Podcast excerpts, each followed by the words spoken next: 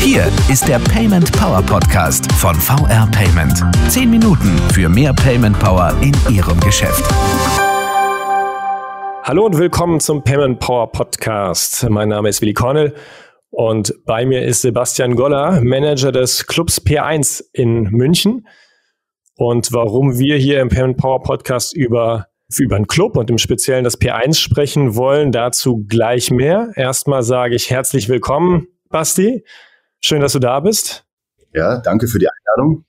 Und würde dich bitten, dich doch unseren HörerInnen kurz vorzustellen. Hi, also ich bin der Sebastian Goller, bin 33 Jahre alt, arbeite im P1 als Geschäftsführer schon seit acht Jahren. Habe natürlich jetzt durch Corona auch viel Zeit gehabt, so im Überlegen, was man eigentlich noch mit dem Nachtclub machen kann, beziehungsweise wie stark ist das Brand, was man da aufbaut und was man tagtäglich lebt und verkauft, eigentlich wirklich und haben damals zum ersten Lockdown hin einen Online-Shop aufgebaut und jetzt sind wir dran, dass wir es in, nach China beziehungsweise über WeChat unser Merchandise-Produkte vermarkten und verkaufen wollen. Und so deswegen sitzen wir zusammen, beziehungsweise reden wir miteinander. genau. Äh, Basti, jetzt hast du hast ja schon ein bisschen ähm, vorgegriffen, sozusagen, warum du hier bist und worüber wir reden. Ähm, vielleicht nochmal einen Schritt zurück. Also das P1 ist, ist ja wahrscheinlich den meisten ein Begriff, äh, auch außerhalb der Stadtgrenzen Münchens, ein Club, der große Strahlkraft hat. Und ihr habt äh, nationales, aber auch viel internationales Publikum. Der Laden läuft, glaube ich, ganz gut. Und jetzt startet ihr eben einen speziellen äh, neuen Service für äh, vor allem asiatische äh, Gäste. Und äh, vielleicht magst du noch mal ein bisschen erzählen, worum es dabei eigentlich geht. Also grundlegend, so war ich der Sache auch von vornherein aufgeschlossen, wo die Münchner Bank oder VR Payment auf uns dazugetreten ist, weil ich selber sehr viele asiatische Freunde habe und mir da auch nicht ganz äh, fern von der ganzen Thematik war und immer eigentlich schon ausprobieren wollte, wie so eine Super-App funktioniert. Und dann sind wir drauf, sind wir über die Münchner Bank und VR Payment sind wir dann zu dem äh, Nenner gekommen, dass wir das mal zusammen ausprobieren. Wie integriert man einen europäischen Club-Brand in WeChat und baut dort einen digitalen Abrechnungssystem auf der einen Seite beziehungsweise aber auch Tischreservierungssystem und Merchandise Online-Shop ein. Du hast das äh, Super-App genannt, äh, also um WeChat geht's, äh, beziehungsweise China Solution im Grunde dann die, ja. die Übersetzung auch ähm, ja für eben für so einen, einen Club wie SP1, also auch für den deutschen Markt, für deutsche Händler. Erklär doch nochmal kurz, ähm, wer es vielleicht noch nicht kennt, was WeChat ist, warum das eine Super-App ist und, und ähm, ja, was sozusagen euer Interesse eigentlich daran ist erster Linie unser Interesse ist natürlich, dass wir dann über kurz oder lang damit dann auch Geld verdienen. Aber auf der anderen Seite ist es wirklich interessant zu sehen, wie weit der asiatische Raum schon ist im Gegensatz zum europäischen Raum oder zum westlichen Raum, was die Digitalität angeht. Und es ist eigentlich ein bisschen so ein Blick in die Zukunft. Wo geht die Reise hin? Und was heißt Super App? Super App ist im Endeffekt mehr oder weniger eine App, wo man alles auf einen Klick hat. Also man hat jetzt nicht verschiedene Social Networks plus Zahlungswesen plus Kreditkarten hinterlegt im Apple Wallet, sondern es geht alles über, ja, über WeChat. Also man hat eigentlich mhm. nur noch eine App am Handy anstatt 50. Jetzt war so pauschal, ich weiß nicht, wie viele Apps jeder auf dem Handy hat, aber ja. man, im Schnitt hat jeder so 50, mindestens ich. Und das ist, das ist eben in, in Asien und in speziell in China anders. Also da hat äh, ersetzt dann WeChat oder integriert ganz, ganz viele Anwendungen ähm, ist sozusagen so ein, also eine, eine, eigentlich eine zentrale Plattform für alles. Äh, ist das so richtig beschrieben?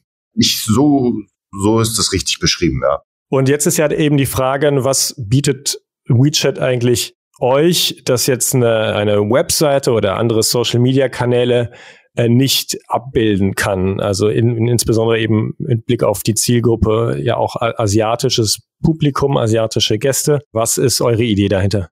Unsere Idee dahinter ist, dass wir ähm, als Club dafür stehen, dass wir niemanden ausgrenzen wollen, solange er sich an unseren Kodex hält, also im Endeffekt dress well, be nice und die und so an der Tür auftaucht, beziehungsweise wir aber auch einfach mhm. ein äh, ja ein Club sein wollen, wo die ganze Welt feiert und nicht irgendwelche äh, anderen äh, Nationen ausgeschlossen sich fühlen beziehungsweise nicht kommen können, weil sie vielleicht eine sprachliche Barriere haben oder eine Hemmschwelle haben, weil sie sich vielleicht in der Stadt nicht auskennen etc. Und wir wollen natürlich den Markt für alle Leute, die gerne mit uns zusammen feiern, öffnen. Mhm. Und das ist, jetzt der, das ist jetzt der erste Schritt in den asiatischen Raum, so gesehen. Wurdet ihr von euren Gästen denn darauf angesprochen, also auf WeChat und ob ihr das habt oder ob ihr da integriert seid oder woher kam äh, eigentlich der initiale Impuls, sich damit auseinanderzusetzen und, äh, und äh, ja, die auch so zu integrieren? Der initiale Impuls kam im Endeffekt von uns selber, weil wir immer darauf bedacht sind, dass wir ja, das Geschäft einerseits in der, in der jetzigen Zeit aktiv und gut und souverän führen, aber auch im Hinblick auf die Zukunft wissen, okay, was erwartet uns denn in der Zukunft? Und ich glaube, dass durch WeChat und durch die Integrierung in den asiatischen Markt man natürlich viele Trends, die kommen werden, früher mitbekommt und darauf auch schon aktiv reagieren kann. Mhm.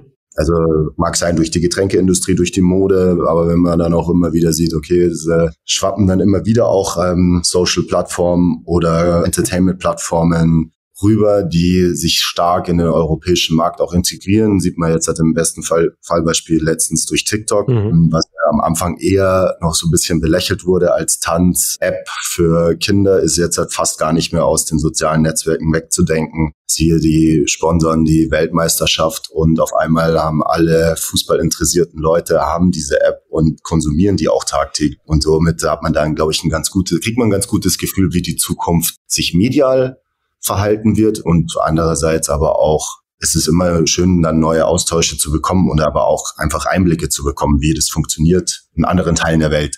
Ja, jetzt hast du schon ein bisschen eben erzählt, was eigentlich WeChat, also was WeChat ausmacht und auch warum euch das interessiert und was ihr damit eigentlich erreichen wollt. Gucken wir jetzt mal auf den konkreten Prozess, auf das, auf das Projekt. Also was waren denn so die ersten Schritte? Wie verlief der Aufbau? Wie baut man überhaupt eigentlich einen, einen WeChat-Kanal auf? Also grundlegend baut man ihn erstmal auf, dass man ein gutes Team hat, beziehungsweise haben wir da wirklich große Unterstützung bekommen von VR Payment und auch in der Münchner Bank. Und da haben wir uns äh, zusammengesetzt, okay, was wäre uns wichtig? Was würde im asiatischen Markt funktionieren? Was natürlich auch viel mit Gesprächen verbunden war mit äh, asiatischen Freunden und Bekannten. Und mhm. es war einfach super interessant zu sehen, wie funktioniert anderer Teil der Welt schon digital und wo kann die Reise auch für einen selber hingehen. Ja, und es ist natürlich für einen Club, der internationale Gäste beherbergt, sollte man schon auch immer dann die internationalen Zahlungswege auch auf dem Schirm haben und die aber auch anbieten können. Und es war irgendwie interessant, dort in die Materie einzutauchen und sind echt froh, dass wir jetzt das fast schon so weit haben, dass wir damit online gehen können. Jetzt, Basti, weiß ich, der, das ist ja noch alles ganz frisch, alles ganz neu. Wie ist es denn angelaufen? Gibt es schon Reaktionen aus dem Umfeld, Rückmeldungen äh, von Gästen? Äh, spürt ihr schon einen Unterschied? Momentan jetzt noch nicht, da wir wirklich quasi in der ersten Testversion sind. Ähm, wir haben jetzt noch gar nicht mit den Vertriebsstrukturen angefangen und mit den Marketingstrukturen. Das ist ja im Endeffekt heute der auch ein bisschen so der Kickoff, wo man das erste Mal auch wirklich drüber redet. Außerhalb von seinem mhm. bekannten mhm. Freundeskreis Grundlegend wurde das meinen Gesprächen immer gut angenommen. Einfach auch, weil die Leute sagen, hey, alles was Neues, warum nicht? Lass es einfach mal ausprobieren. Ich glaube, man ist in der heutigen Zeit als Club mit viel Kreativität gefragt, wie man natürlich schaut, okay, wie kriege ich mein Geschäft erfolgreich hin, weil man natürlich durch die Pandemie einerseits finanzielle Einbußen hat und auf der anderen Seite da meistens gar nichts dafür kann, sondern das einfach über den Kopf weg entschieden wird, okay, ihr habt jetzt erstmal zu und man schaut mal, mal erstmal, wann wir, wann ihr wieder öffnen dürft. Aber es laufen ja trotzdem die laufenden Kosten auf, etc. Und ich glaube, da ist jedem gastronomischen Betrieb bzw. Club geraten, wenn man dann mhm. nicht nur auf Speisen- und Getränkeverkauf sein Standbein aufbaut, sondern dass man sich dann noch die ein oder andere Idee herbeiholt, um äh, solche Sachen wie eine Pandemie gut zu überstehen. Schauen wir doch gerne mal ein bisschen nach vorne. Ähm, jetzt hast du ja schon viel erzählt, was auch ah ja, internationales Publikum euch bedeutet, warum euch das wichtig ist. Haben wir über den eben so einen sehr, sehr digitalen Service ähm, gesprochen, anzudoggen an WeChat als zentrale Plattform, vor allem eben im asiatischen Raum. Plant ihr denn die Einführung anderer, weiterer äh, digitalen Services und welche Rolle spielt das überhaupt, also was ist vielleicht auch deine persönliche Einschätzung dazu, jetzt in der Clubbranche ganz speziell, Digitalisierung, Internationalisierung, ähm, du hast auch gesagt, anderes Standbein sozusagen neben dem Club-Erlebnis mhm. selbst. Wird das aus, aus deiner Sicht in Zukunft noch wichtiger? Welche Wege äh, geht ihr da vielleicht auch? Grundlegend muss man sich halt die Frage stellen, oder beziehungsweise wir haben sie uns so beantwortet, alles, was nicht in deinem Handy und deinem Smartphone abbildbar ist, wird über kurz oder lang nicht mehr existent sein. Mhm. Also Im Endeffekt wird sich alles auf dieses Handy oder auf die Smartwatch wird sich da alles reduzieren. Also wir werden da wahrscheinlich nur noch damit arbeiten. Es wird ein Arbeitstool sein, aber genauso wie ein privates Vergnügungstool. Also man ist ja schon fast gestresst, wenn man sein Handy zu Hause vergisst, weil man sagt, okay, jetzt bin ich nicht erreichbar, was ja eigentlich mal auch mal ganz erholsam ist. Aber ich meine, gefühlt ist jeder schon mal wegen seinem Handy wieder oder durch sein Handy wieder nach Hause gelaufen, weil er gesagt hat, heute brauche ich es wirklich, weil sonst treffe ich meine Freunde nicht. Ging zwar vor 25 Jahren auch ohne Handy, aber jetzt hat man das Gefühl, dass es nicht mehr funktioniert ohne dem. Ja, und alles, was nicht im Handy drin ist, würde, glaube ich, nicht so viel Relevanz mhm. in den nächsten Jahrzehnten dann haben aber sich alles quasi mehr oder weniger über soziale Plattformen beziehungsweise über Chats und E-Mails alles abspielt. Ja, die ganze Kommunikation ist aufs Handy ausgelegt und somit auch das Zahlungswesen jetzt mittlerweile. Und das sollte man auf jeden Fall immer auf dem Schirm haben.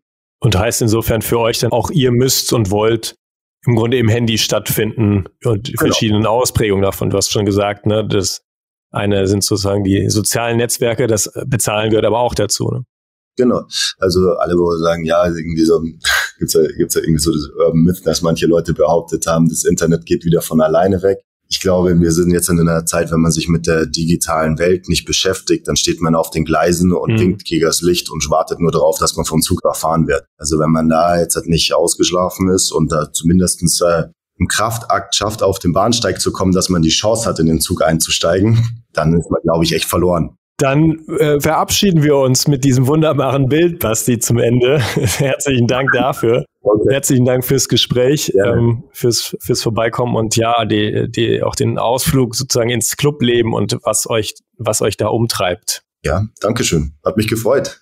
Danke. Gleichfalls danke auch an alle, die uns zugehört haben.